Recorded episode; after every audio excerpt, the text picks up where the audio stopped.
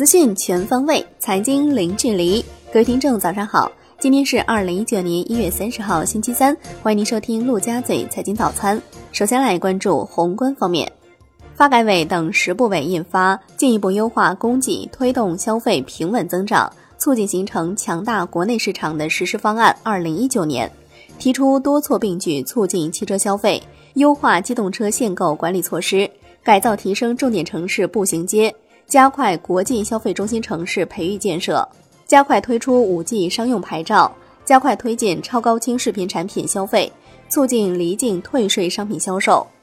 方案要求进一步满足农业转移人口市民化住房消费需求，将符合条件的农业转移人口纳入住房保障范围，完善托幼等配套政策，鼓励居民按政策生育。加大对社会力量开展三岁以下婴幼儿托育服务的支持力度。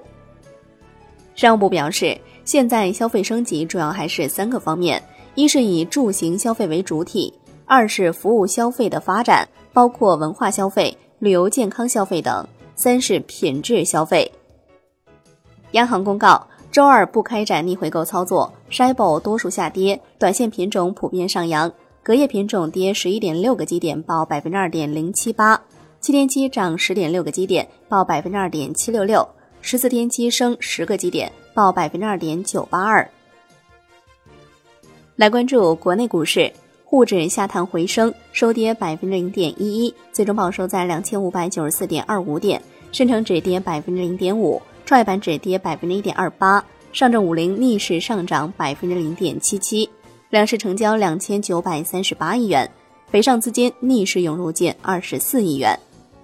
香港恒生指数收盘跌百分之零点一六，恒生国际指数跌百分之零点一四，大市成交降至九百一十九点三亿港元。中国台湾加权指数收盘跌百分之零点八二。证监会新闻发言人回应，易会满主持召开记者招待会，表示二零一九年主要工作是推行做空机制等。易会满主席近日并未召开任何记者招待会，上述消息纯属谣言。证监会正在按照中央经济工作会议的部署，坚持市场化、法治化方向，加快资本市场改革开放，毫不动摇推进资本市场健康发展。银保监会表示，为支持保险机构加大股权投资力度，提高股权投资计划和保险私募基金注册效率，即日起，保险资产管理机构及其下属机构。发起设立股权投资计划和保险私募基金，由中国保险资产管理业协会办理注册工作。产业方面，工信部表示，今年将在六方面推进制造业、通信业进一步发展，具体包括支持车联网发展，支持新能源汽车发展，推进四 K 等超高清视频产业创新和应用推广，支持邮轮建造，发展二零二二年需要的冰雪装备。实施绿色制造工程，培育发展节能环保产业；实施新一轮的重大技术改造工程，进一步减轻中小企业税费负担。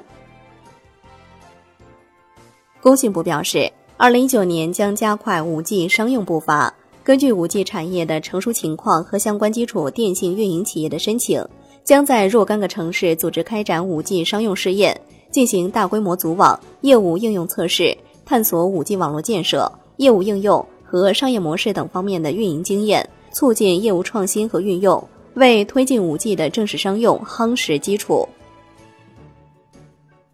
国家市场监管总局和商务部对九十一家直销企业召开集体约谈和提醒告诫会，相关部门认为，我国直销行业在快速发展的同时，出现了不少违法违规行为，群众反响强烈，社会危害大，后果严重。直销企业要高度警醒，认清直销行业存在问题的严重性，切实规范企业经营行为，杜绝夸大、虚假宣传和违规直销行为。